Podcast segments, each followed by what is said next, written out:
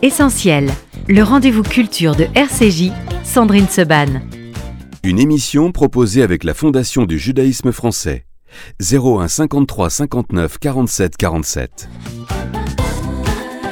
Merci d'être avec nous ce matin dans Essentiel. Et ce qui est essentiel évidemment aujourd'hui, c'est de passer quasiment une heure avec Yvan Attal. Yvan, bonjour. Bonjour. Comment ça va Yvan? Un jour de sortie de film, même si on dit la vérité à nos auditeurs, toujours à peu près, vous et moi, on a enregistré cette émission deux jours avant. Donc là, peut-être que vous faites le tour de toutes les salles pour la sortie aujourd'hui d'un coup de dé. Mais généralement, vous vous sentez comment le jour de la sortie d'un film?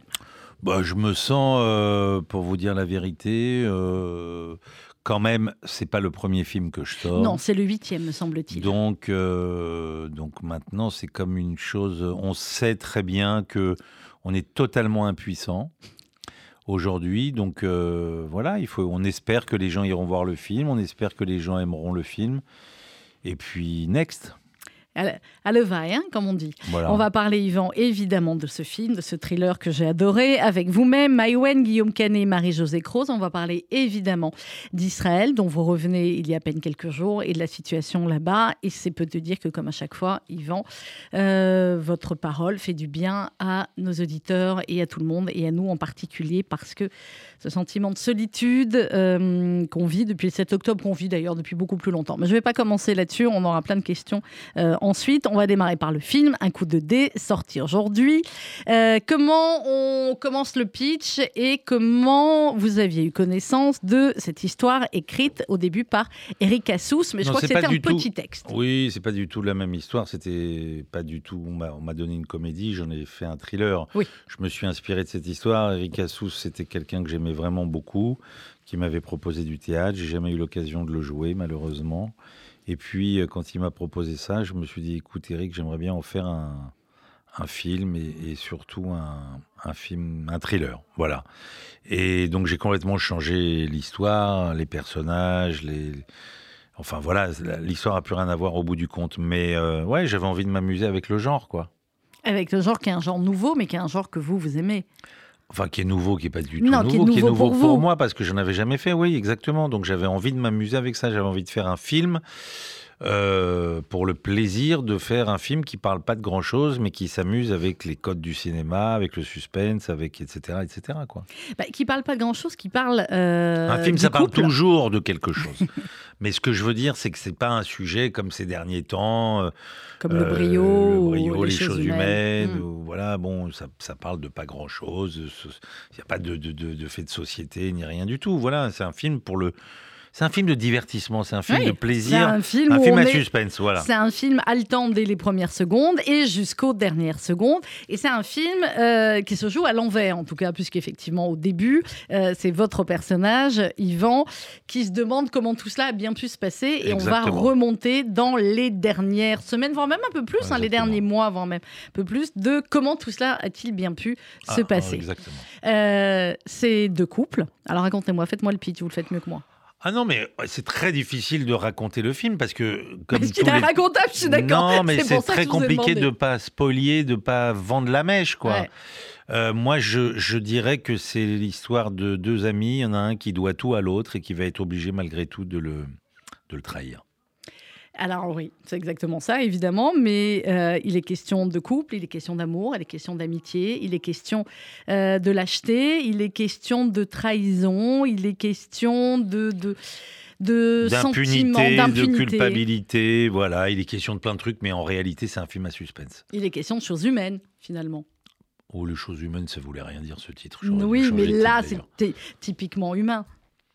C'est toujours. ses sentiments. Il est en grande oui, forme. Non, non c'est toujours humain, mais ce que je veux dire, c'est qu'il y a une morte, il y a un truc, il y a un machin, on sait pas qui, truc. C'est un film à suspense. C'est un film à suspense dont je vais pas, on, va pas, faire une thèse sur le, Non, on fait pas une thèse. Voilà, bon. Mais voilà, je sens qu'Yvan, en fait, là, je le fais parler du film parce qu'on est content de parler du film, mais il a qu'une envie, c'est de passer au sujet suivant. On va revenir quand même peu. mais je regarde ces photos devant moi et j'ai envie de pleurer, voilà, c'est tout.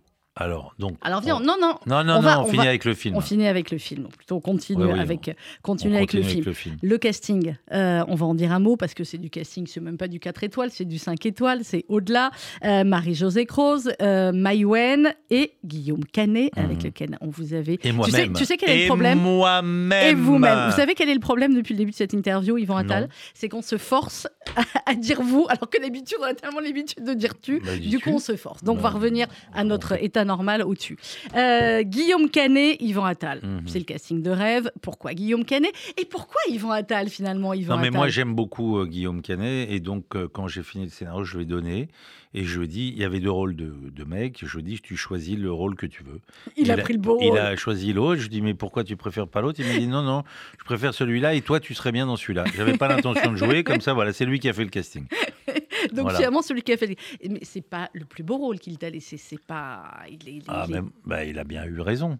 Mais si, moi, je trouve que mon rôle, c'est mon rôle. Il est super mon rôle. De toute façon, n'importe quel rôle que je joue, c'est toujours moi le. Bah, évidemment, parce que c'est toi le meilleur. C'est moi, c'est moi, moi, moi. Non, non, je blague évidemment, mais euh, non, moi, j'aime beaucoup ce rôle qui m'a laissé. Mais évidemment, il, est, il, est, génial. Et c'est vrai que, bah, euh, voilà, il y a parfois, on se dit que ça ne peut pas être, ça ne peut pas être interchangeable. Euh, pourquoi un coup de dé? Bah Parce que ça s'appelait Un coup de dé jamais n'abolira le hasard, qui est un titre que j'ai emprunté à Mallarmé, qui était un poème de Mallarmé, et que Un coup de dé jamais n'abolira le hasard, qui allait très bien avec le film. C'était trop long pour tout le monde, donc on a appelé ça Un coup de dé. Et, ça va parfaitement là-dessus. Tourner euh, dans les décors somptueux de la Côte d'Azur, mhm. il y a une lumière, il y a des références Hitchcockiennes, on est d'accord? Il y a une musique de film qui est vraiment qui Hitchcockienne. géniale la musique. C'est Dan Levy qui a composé la musique. Je ne le connaissais pas. C'est la première fois que je travaille avec lui. Et j'ai vraiment adoré la musique du film. Et alors là, pour le coup, si le film est vraiment un thriller, c'est aussi beaucoup grâce à la musique qui ajoute comme ça cette tonalité. Euh, c'est très beau ce qu'il a fait. Je suis très, je recommencerai à travailler avec lui. Mmh, eh bien, et tu pourras parce qu'effectivement, il est extrêmement réussi. Il y a des, c'est une histoire d'amitié. On l'a dit depuis le début, une mmh. histoire d'amitié entre ces deux hommes, entre les deux femmes aussi, et puis une histoire d'amitié comme ça en, couple, en quatuor. L'amitié, euh, je vais te poser la question bateau des journalistes, Yvan Attal. L'amitié, c'est quelque chose d'essentiel puisque cette émission s'appelle Essentiel. Et est-ce que ça peut aller aussi loin euh, que ça va dans le film? Puisque au début, ça on peut le dire, c'est les premières minutes. Tu as dit tout à bah, l'heure, il lui doit tout, il, lui doit la vie. Sûr, il m'a sauvé la vie. Hein. Je vis avec une femme qui s'occupe de, de, gens drogués. Un jour, un type rentre chez nous. Euh, il veut de la drogue, il pense qu'il y a de la drogue à la maison. Euh, bon, et il nous maltraite. Il se trouve que Canet, qui était le personnage de Canet qui est invité à dîner chez nous, arrive, il, surprend cette agression et il nous sauve la vie. Bon, à partir de là, on supporte plus de rester ici, dans cette maison, etc. Et lui, comme il déménage et qu'il va vivre dans le sud avec sa femme, il nous dit pourquoi vous venez pas euh, avec nous. Et effectivement, on peut pas rester là, donc on le suit, on le suit dans le sud. Et là-bas, il nous trouve une maison, un appartement, un truc, un machin, du travail, du boulot. Et puis la vie sourit. Donc grâce à lui, notre vie, on refait notre vie, notre vie va bien jusqu'au moment où jusqu'au moment où on n'en dira pas plus. Ces deux couples ont deux garçons à quelques mois euh, d'écart et l'un des garçons, et je voulais, je voulais qu'on dise un mot aussi parce qu'il est génial, c'est Victor Belmondo. Mhm. Il, est, il, a, il a la tête d'être le fils de Guillaume Canet de Maïwen. Hein c'est la vérité. Un petit peu, mais oui, c'est vrai. Totalement. mais totalement. Totalement. Il, ah, a, il, a, la tête d'être le mélange des deux. Il y a quand même une petite lueur du grand-père de temps ah, en temps dans les yeux et dans, le, et, euh, et, dans le jeu. Et il est absolument magnifique. Un mot aussi de celle qui joue euh, le, le, le, rôle de celle qui va euh, faire chavirer, on va dire, toute cette histoire, parce que c'est une actrice Alma Jodorowsky. Ouais, elle est mm. topissime. Hein. Oui, il confirme, c'est pour ça que tu l'as choisi. Ça, c'est clair. Un coup de dé sorti aujourd'hui d'Yvan Attal. On va continuer à en parler euh, évidemment tout à l'heure. Yvan, euh, tu étais au théâtre jusqu'à il y a quelques jours, à peine, quelques semaines à peine. Euh, et tu attendais d'avoir terminé, je sais, le théâtre à Paris pour monter dans un avion et partir pour Israël. Tu es revenu il y a quelques jours à peine. Je ne vais même pas te poser de questions. Je vais te laisser nous dire ce que ce que tu as envie de dire sur ce voyage et sur ce qui a basculé évidemment dans ta tête, euh, dans ta vie, comme nous tous depuis le 7 octobre. Euh, j'étais effectivement au théâtre le 7 octobre. Euh, J'avais qu'une envie, c'était de m'arrêter et de partir. Bon, j'étais tenu à jouer jusqu'à jusqu'à début janvier. Donc effectivement, dès que je me suis arrêté, j'ai pris l'avion et je suis allé en Israël. Je suis allé en Israël parce que j'avais besoin d'aller en Israël, de retrouver euh, les gens, de sentir, de comprendre, de voir. Alors il s'était passé du temps, donc forcément, euh, euh, évidemment, 100 jours après. Oui. mais oui, j'avais besoin d'aller voir des mes amis, et puis surtout prendre la température du pays, essayer de comprendre ce qui s'était passé, ce qui se passe et ce qui risque de se passer. Voilà, c'est le but du voyage. Comment tu t'es senti depuis le 7 octobre en France? Euh, bah comme, comme tout le monde, ça veut dire on se rend bien compte que... On se rend bien compte à quel point les gens nous détestent. Puisqu'en réalité, les Palestiniens, tout le monde s'en fout complètement. Euh, mais que dès qu'il s'agit des Juifs et d'Israël, alors on, nous saute dessus. Voilà, on a bien vu ce qui s'est passé euh, dès le 8 octobre. Ça veut dire d'abord, euh, il n'y a eu aucune compassion sur ce qui s'est passé le 7. Franchement, pas beaucoup. Je crois que les gens ne réalisent pas euh, l'ampleur des massacres. les otages, les gens. Quand je dis les gens, évidemment, les gens qui veulent pas voir. Mais il y en a beaucoup des gens qui veulent pas voir parce qu'aujourd'hui tout est là, tout est tout est devant nos yeux. Ça veut dire on voit très bien que les gens se foutent des Palestiniens. On voit très bien que les dirigeants palestiniens eux-mêmes s'en foutent de leur peuple, se foutent de leur peuple. Euh, tout est là, tout est là pour euh, comprendre qu'Israël se bat depuis toujours. Euh, c'est pas que là, hein, c'est depuis toujours. Euh, on dit qu'on importe le conflit israélo-palestinien ici, mais, c'est exactement le même conflit. C'est le même antisémitisme qui pousse le Hamas ou qui pousse les, les, les, gens ici à descendre dans la rue et à crier mort à Israël ou mort aux Juifs. C'est exactement le même conflit, c'est l'antisémitisme. Il serait temps que le monde arabo-musulman admette une présence juive dans cette région là-bas. Et il faut qu'on arrête de nous raconter des histoires avec ces, trucs d'occupation et des machins, etc. Qui a construit une mosquée sur un temple? Qu'on m'explique. Je sais pas, qui occupe qui Ensuite, euh, voilà, depuis toujours, les Palestiniens ont dit non à chaque fois qu'on leur a tendu la main, on dit non à tout, tout partage possible, ils ont toujours dit non. Et puis avec ce River from the Sea, on voit très bien, très clairement ce qu'ils veulent. C'est ce que j'allais te dire. Avant, c'était les slogans, il y a une certaine époque, Palestine vaincra. Aujourd'hui, on est passé de Palestine vaincra à From the River to the Sea. Oui, parce que là, tout l'éradication d'Israël. Bon courage, on a envie de leur dire. Oui, bon courage, effectivement. Où est-ce que tu as été euh, en Israël?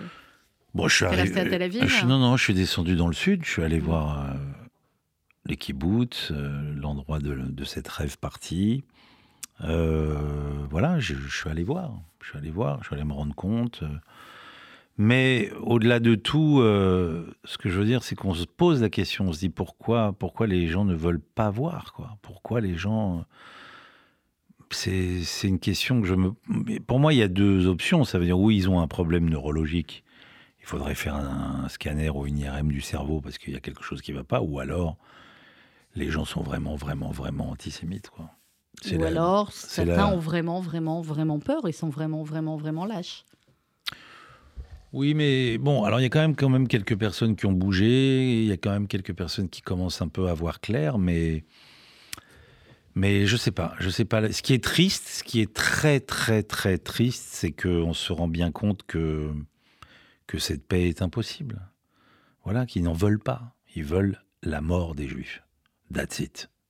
Voilà. Donc, euh, on rêve d'avoir deux États, on rêve de faire la paix, on rêve de vivre tranquillement, mais encore faut-il avoir un partenaire qui partage ce rêve. Et moi, je vois personne chez les Palestiniens qui partage cette envie euh, de vivre en paix.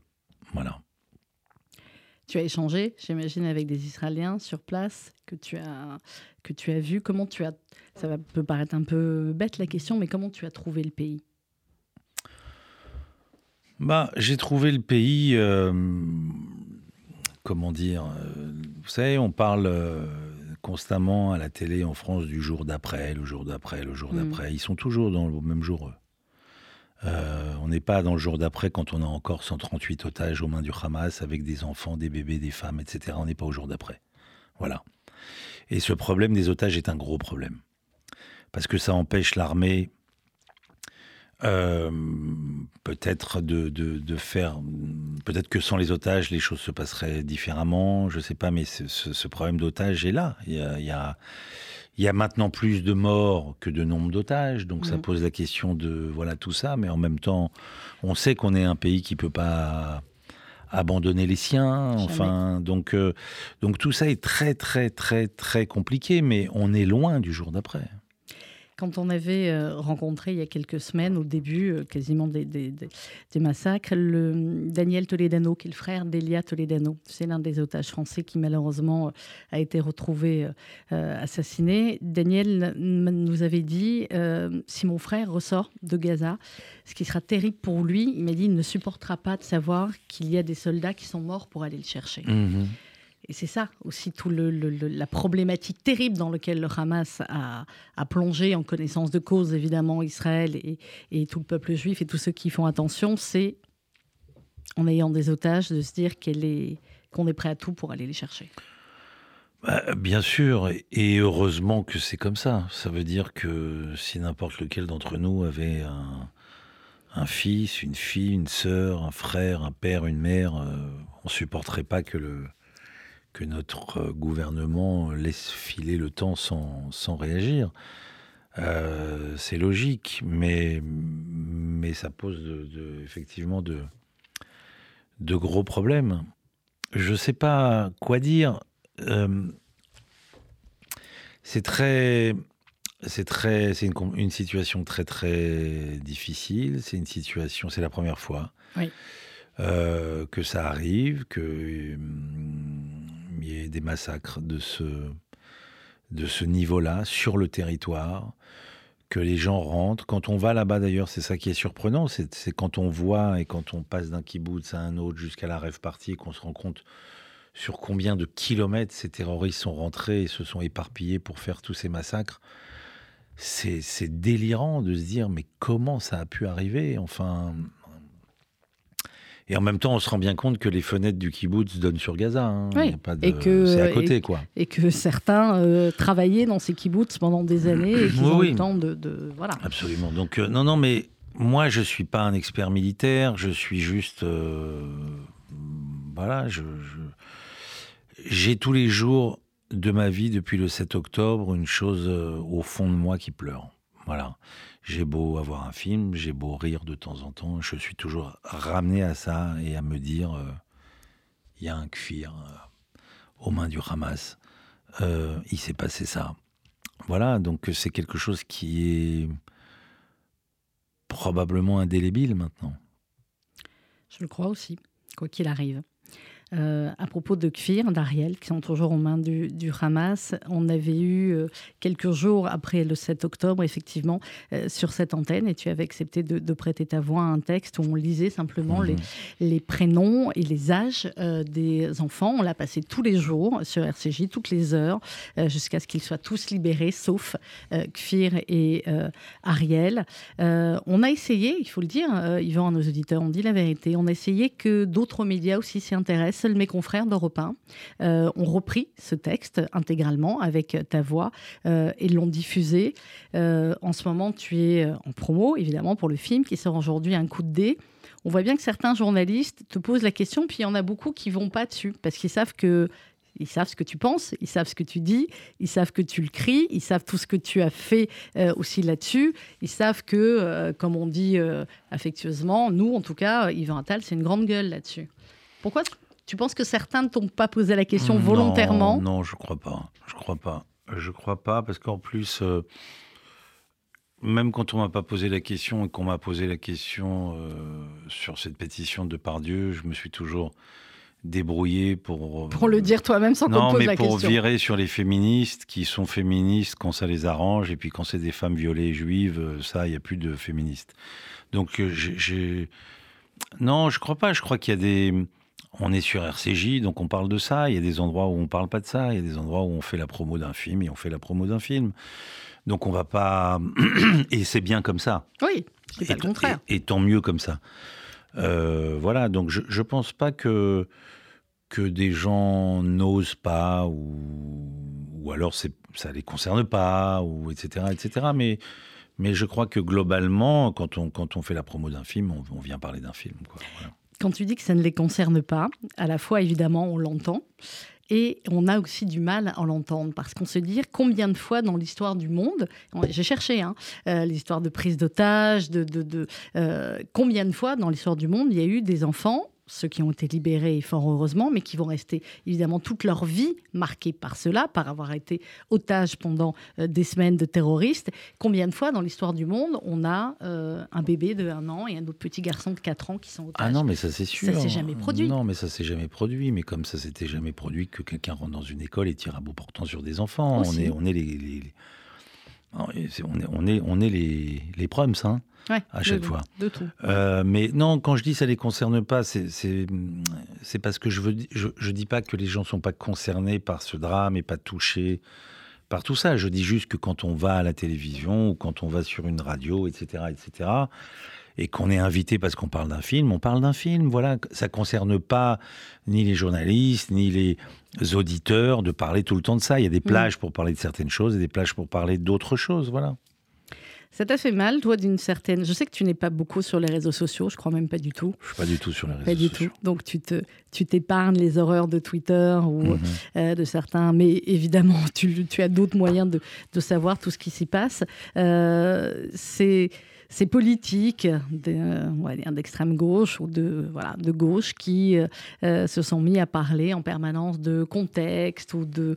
Euh, je sais que ça t'a rendu assez dingue. Qu'est-ce qu'on. mais je suis comme tous les juifs de France. Ça veut dire que je me suis senti exclu d'abord de mon propre pays au premier tweet de Mélenchon qui, disait, qui a dit voilà la France en tweetant euh, cette fameuse première manifestation pro-palestinienne où on en entendait des horreurs sur les juifs alors que le pogrom venait à peine de se passer. Donc quand, quand on entend voilà la France, on se et qu'on fait pas évidemment partie de cette France, on se sent totalement exclu de ça. Et puis mmh. après, j'ai vu effectivement cette extrême gauche s'en donner à cœur joie, complètement débordée, tomber dans cette orgie euh, d'antisémitisme, etc., etc. Bon, mais euh, oui, tout ça m'a rendu dingue. Mais mais mais euh, mais il y a pas, il y a l'extrême gauche, mais il faut pas oublier qu'il y a l'extrême droite aussi. Hein. Je, moi, je suis inquiet. Je suis inquiet de voir un certain nombre de juifs qui pensent que euh, l'extrême droite, sous prétexte qu'ils ont manifesté contre l'antisémitisme. Et moi, je suis très content qu'ils soient venus manifester contre l'antisémitisme. Mais ça les engage. Ça les engage à ne plus. Normalement, oui, ça les engage. Voilà, mais ils n'ont pas encore. Non, le ménage n'est pas fini. Le ménage n'est pas fait. Loin de là. Il faut quand même faire. Vous savez, il y a une blague. Il y a une grande blague. Euh, cette blague, c'était il y a un juif et un arabe au bord d'une falaise, il y a Jean-Marie Le Pen derrière eux. Lequel il pousse en premier? Je ne vais pas répondre parce que tu me l'as déjà raconté. L'arabe. Le travail d'abord, le plaisir ensuite. Voilà. Donc, ce que je veux dire, c'est que cette extrême droite, elle a beau aujourd'hui défendre un certain nombre de choses, etc. Il faut s'en méfier. Il y a encore des gens très, très, très antisémites. Il y a encore des ex du GUD et des gens qui font partie de cette extrême droite aujourd'hui. Et il faut que, les, que certains juifs arrêtent d'être naïfs, quoi. Voilà. Donc, euh, c'est ni extrême gauche ni extrême droite pour nous. Eh ben, sur cette antenne aussi, très clairement. Mais ça démontre aussi, euh, on va pas faire une, analyse politique, Yvan Attal, mais ça démontre aussi la, solitude, l'angoisse des Juifs de France. C'est pas nouveau. Euh, ils c'est ça, l'antisémitisme. L'antisémitisme, c'est de faire en sorte qu'on se sente plus chez nous. Voilà, moi, je me sens plus. Voilà, je peux plus voter à gauche, je peux plus aller au Parc des Princes, je peux plus être le Français que je suis. Je peux plus être le Français que que j'aime être. Euh, voilà, parce que je, je, suis exclu euh, de certains endroits. C'est ça l'antisémitisme. Il y a des portes qui se ferment pour moi. Euh, donc, il faut, faut résister. tu dis qu'il y a des portes qui se ferment, pour toi, après, ils sont partout. C'était combien de temps ils sont partout? 8 ans Oui, 8 ans peut-être. À peu près. ça n'a pas été simple, ni de monter Ils sont partout, ni de le sortir, ni de faire sa promo, ni même après. Non, non, non. Mais cet antisémitisme, il est là depuis très très très longtemps. C'est pour ça que donc il y a cette petite dizaine d'années, j'ai eu envie d'en faire un film et d'en faire un film plutôt léger, etc. Et en fait, je me suis rendu compte déjà il y a dix ans que c'était très très très grave. Euh, mais bon, c'est pas nouveau, tout le monde le sait, on le sait que cet antisémitisme est là, et que quand Israël est fort, on nous laisse tranquille, et que dès qu'Israël faiblit, eh ben, c'est les juifs du monde entier qui trinquent. Donc euh, voilà pourquoi ces gens qui comprennent pas pourquoi ce pays est important pour nous, la réponse est là. Quand Israël est fort, les juifs du monde entier sont, sont en sécurité. Et Israël en ce moment, depuis toi qui viens d'y revenir, tu le sens fort ou tu le sens bah, je, je, sais pas. Je crois qu'Israël est affaibli, évidemment. Euh, il y a des décisions politiques à prendre. Il y a et puis encore une fois, il y a la situation, il y a la situation militaire, il y a le fait de découvrir que ces tunnels, euh, c'est totalement inimaginable ce qui se passe sous Gaza. Euh, comment ils ont pu construire tout ça? C'est un, un défaut quand même des renseignements. Ils pu, les, les, les, services de renseignement auraient pu quand même je sais pas, je sais pas. Il y a, un tas de manques depuis un certain nombre d'années avec le Hamas que ça pose des questions. Bon, maintenant, euh, maintenant, voilà, il faut, il faut garder la foi, avoir confiance. Euh, de toute façon, depuis des millénaires, on essaye de, de se débarrasser de nous. Personne n'a réussi. C'est pas c'est pas le Hamas qui va y arriver. Non, ça c'est très clair. Euh, on évoquait, ils sont partout il y a un instant, il y a ce film aussi, mythique, Les Patriotes. Euh, tu parlais des renseignements il y a, il y a quelques instants. Euh, on a quand même eu l'impression que toutes les fictions les plus abominables qu'on aurait pu écrire n'étaient rien comparé à ce qui s'est passé le 7 octobre. Bah oui, ça a été dit, redit. Euh, depuis la Seconde Guerre mondiale, il n'y avait pas eu euh, de, massacres comme cela. On n'avait jamais assisté à des massacres comme ça, et surtout à l'intérieur du pays. Voilà. Donc, euh, voilà, tout le monde est, est, plus, que, plus que choqué. effectivement, quand on va dans le kibbutz, on mesure. C'est ça, je voulais t'amener à nous dire, si tu le souhaitais, ce que tu as vu là-bas. On, mesure l'horreur, et puis il y a les témoignages, et puis on sait qu'il y a eu des vagues, qu'il y a eu d'abord les, les terroristes, et puis ensuite les civils qui sont rentrés avec des haches et des marteaux, et qui ont continué à violer, à brûler, Est-ce que c'est encore et des à piller. Euh... Est-ce que c'est encore des civils est-ce que ce qui ne les différencie pas finalement, c'était juste le fait qu'ils avaient. Le, je comprends bien, mais on, on, peut pas, on peut pas. Euh, il y a plusieurs choses. Ça veut dire d'abord, on ne peut pas, on peut pas aujourd'hui, euh, et d'ailleurs c'est pas le cas.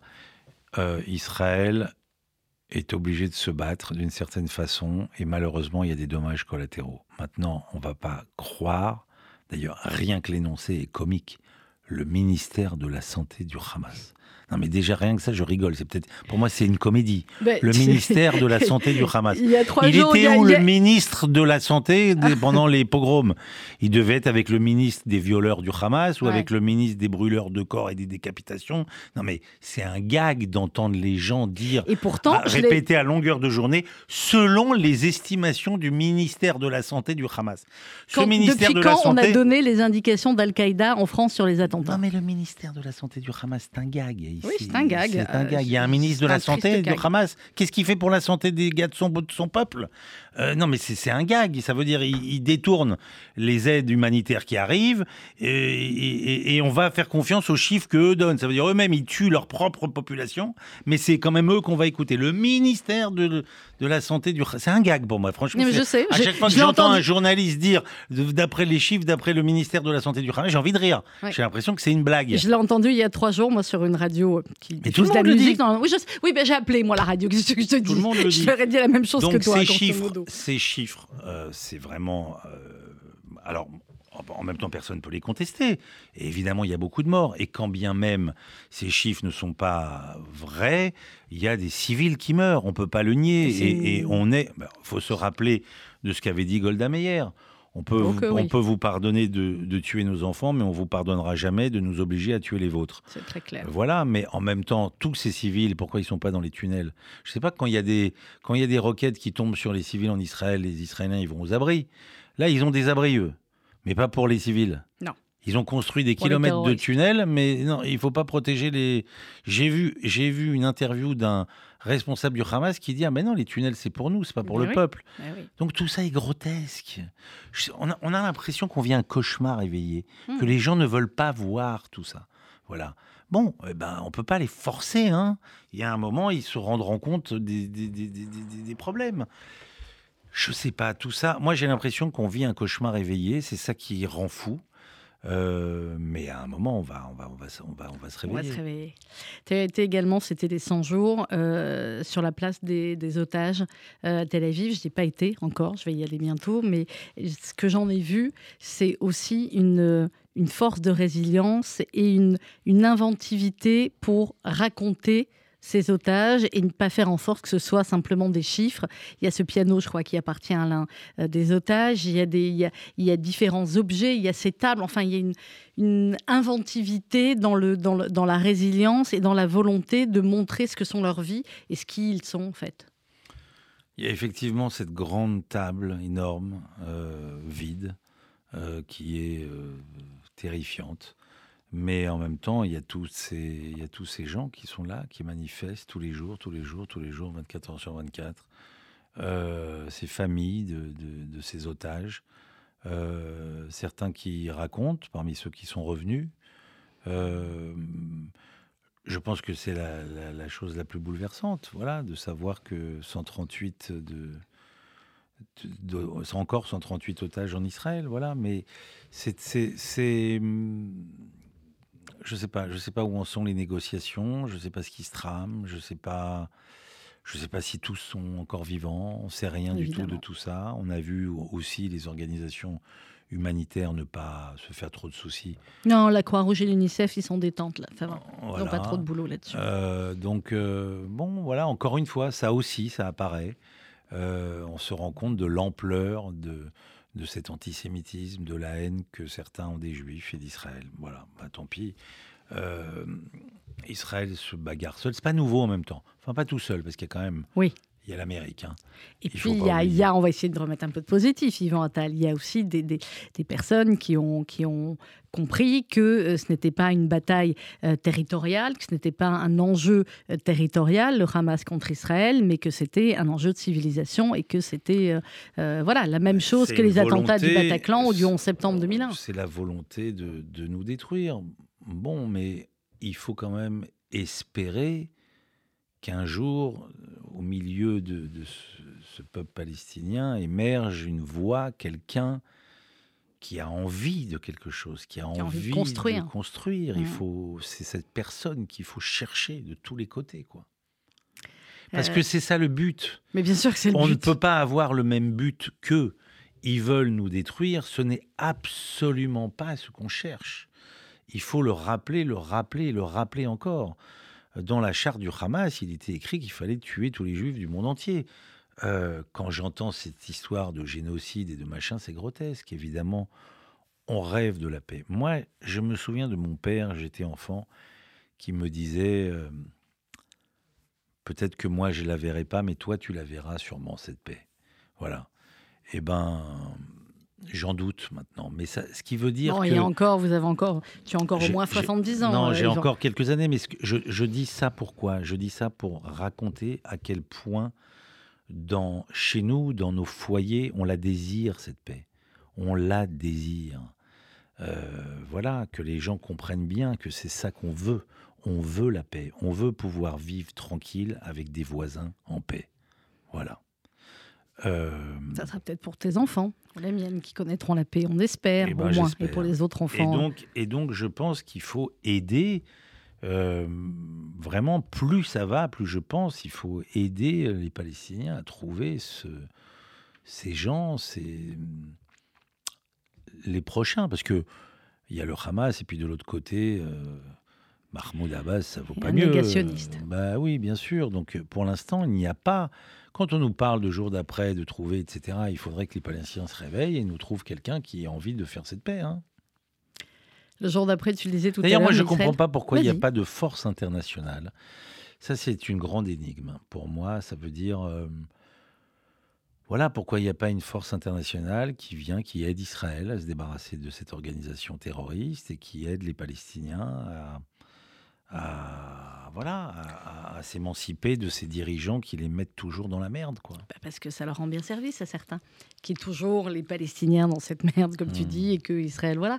Il y a plein de pays euh, arabes à qui ça rend service aussi de pouvoir avoir comme ça des, Palestiniens, parce qu'effectivement, euh, on parle des fonds de l'Union européenne, mais, mais vu la richesse de certains pays arabes, ils pourraient tellement, tellement donner à leurs frères palestiniens, euh, hmm. les accueillir. Mais bon, on est reparti dans, dans l'analyse politique. Est-ce que tu as pu rencontrer sur place en Israël, Yvan, des artistes, ou alors le voyage était trop court, échanger avec des, des, personnalités artistiques euh, israéliennes? Non, j'ai croisé, oui, j'ai croisé des acteurs que je connaissais, avec qui j'avais déjà travaillé ou que j'avais déjà rencontré, mais tout le monde est dans le. Voilà, tout le monde est un peu dans le même état, quoi. Moi, je ne saurais pas répondre. J'avais besoin d'aller en Israël. Ah, je comprends. Moi, je, je piétine, j'ai pas, pas été encore. Pas trouvé, j'ai pas trouvé de réponse. Je pense que si on avait, euh, on, les, on, on, entendrait parler de, de, de, voilà. Mais tout le monde cherche un peu comment se débattre de, de cette, dans cette histoire, quoi. C'est très. Euh, tu y as été tout seul en Israël? Non, j'étais avec ma fille. Mmh, je savais, mais comment est-ce que ta, ta fille, tu peux ne pas répondre, hein, comment est-ce qu'elle a ressenti tout cela? Bah, c'était très émotionnel pour elle. Elle a eu envie de venir parce que euh, euh, elle avait envie de comprendre elle aussi. Elle est d'une autre génération. Euh, elle vit à New York. Elle entend un tas de choses à New York, anti-sémites, anti anti-sionistes, etc., etc. Donc elle avait envie de voir et de comprendre. Et elle a vu. Et elle a compris. Bah, c'est souvent ce qu'il faut faire. Et c'est pour ça aussi que depuis cet octobre et même avant, il faut au maximum emmener des gens euh, en Israël. Nous, on connaît, mais pour ceux qui ne connaissent pas, c'est souvent euh, là-bas qui, voient les choses. Qu'est-ce qu'on peut voir de positif quand même, Yvan Attal? Il nous reste encore 7-8 minutes euh, d'émission. On peut voir de positif une société civile qui s'organise, qui est solidaire, un pays qui est en marche tout le temps. Ça, c'est extraordinaire de voir une solidarité, une réunion. Évidemment, il y a énormément de choses qui opposaient ce pays, qui les opposent encore d'ailleurs. Mais euh, il, y a une, solidarité euh, qui, est, qui est belle à voir. Tu as été dans les kibbutz ramasser les tomates ou tu n'as pas eu le temps? Non, non, non, je ne suis pas allé dans les kibbutz ramasser les tomates. Je suis allé dans les kibbutz qui avaient été dans le sud. attaqués pour voir et comprendre. Voilà, bon, mais euh, non, non, mais le pays est comment dire, il y a quelque chose, euh, il y a, ce pays a vraiment quelque chose de particulier. C'est peut-être ça qu'on lui envie d'ailleurs peut-être, et tellement d'autres choses. Mais oui, parce que depuis le 7 octobre, il n'y a plus de, de divisions où elles apparaissent, enfin, elles sont dites autrement, mais effectivement, euh, eh bien, tout le monde fait euh, de son mieux pour euh, aider les familles, pour militer, pour manifester, pour porter des colis, pour faire des repas. Et ça, effectivement, c'est tout un pays qui, d'une certaine manière, à l'arrêt en attendant. Euh, le retour et euh, des otages et, euh, et des soldats. Yvan, c'est quoi les projets pour les semaines, les mois à venir? Je vais tourner. Ah Je vais tourner quelques films. Quelques, mais en tant qu'acteur cette oui, fois. Oui, oui, je vais faire l'acteur avec José Dayan, avec Marie Castille Mention Char, avec Olivier Marchal. Et après, euh, et puis il faut que je me remette à écrire mon prochain film. Mhm. Il est dans la tête ou pas? Je crois, oui. il parle de quoi? De quelque chose. non, non, mais c'est trop tôt. Non, c'est trop tôt, d'accord, ok. C'est trop tôt pour le dire parce que je peux changer de, de, sujet entre temps. Donc voilà. On reparle des Juifs un de ces jours ou pas? Dans un film? Non, je crois pas. Non, ça y est, ça fait le tour de la question. Oui, parce que ça intéresse pas les Juifs d'abord. Moi, j'étais très. Euh, je sais très, euh, comment dire, euh, quand j'ai fait Ils sont partout, en même temps, je ne l'ai pas fait pour les juifs. Évidemment que les juifs euh, sont au courant de l'antisémitisme, mais ce que je veux dire, c'est que c'est trop compliqué de, de, parler des juifs. C'est trop compliqué, ça veut dire. C'est ce qu'on fait depuis trois quarts d'heure. Non, non, non, mais au cinéma. oui, je sais, je te taquine. Euh, on peut plus raconter. C'est pour ça que. Mais c'est un vrai problème, tu sais, parce que si on ne peut plus se, raconter, mhm. euh, ça veut dire qu'il n'y a que certains films caricaturaux, et on sait toi et moi à quoi je pense, euh, qui racontent les juifs, alors que c'est pas ça. Non, mais ce que je veux dire, c'est que quand on, quand on parle des juifs, on sait qu'on braque des gens. Voilà. Donc euh, il y a tellement d'antisémitisme que que, que, que c'est, ça, ça, fait loi, quoi. Oui, mais on peut lutter contre ça quand même. Il faut continuer à lutter contre ça. Sinon, on est, sinon tu nous as déprimés. Euh. Non, non, non, non. Mais moi, je suis aussi déprimé que vous, de toute façon. Mais, mais, mais euh, non, non, mais c'est très compliqué de se raconter. C'est très compliqué. Ou alors, il faut raconter les Juifs à une autre époque. Mmh. Il faut raconter. Euh, les juifs à l'époque où ça rend bien service de penser que l'ennemi c'est le nazi, etc. etc. Mais parler des juifs aujourd'hui, c'est très très très compliqué. En attendant. Je parle au cinéma. Hein. Oui, je sais au cinéma. Bah, après, là, ça fait. Euh, oui, oui. Euh, mais juste au cinéma ou au théâtre, c'est plus simple ou en musique, il n'y a pas de chanson là-dessus. Enfin bon. non, non, non, mais euh, c'est aussi des moments, c'est une période, c'est comme ça.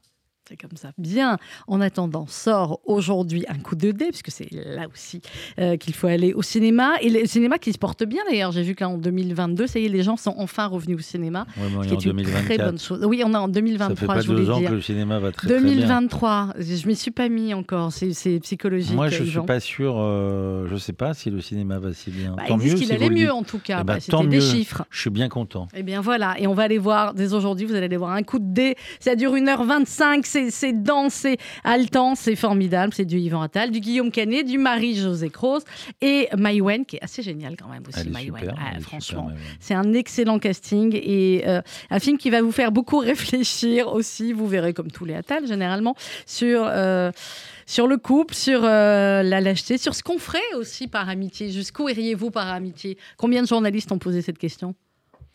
Non euh, Non. Ah non, alors pourtant c'était une question évidente. Il ça, mais alors comme j'ai pas la réponse, on fait comme si on l'avait pas posée. Donc finalement, je l'ai pas posée. Voilà. Donc on se dit qu'on va aller voir aujourd'hui un coup de dé, film d'Yvan Attal, écrit par Yvan Attal et Yael Langman également. Merci beaucoup Yvan. Merci à vous. À bientôt. Au revoir. Au revoir. Dans quelques instants, vous retrouvez l'info, le journal présenté par Margot Siffer et Elsa Pariente. Bonne journée.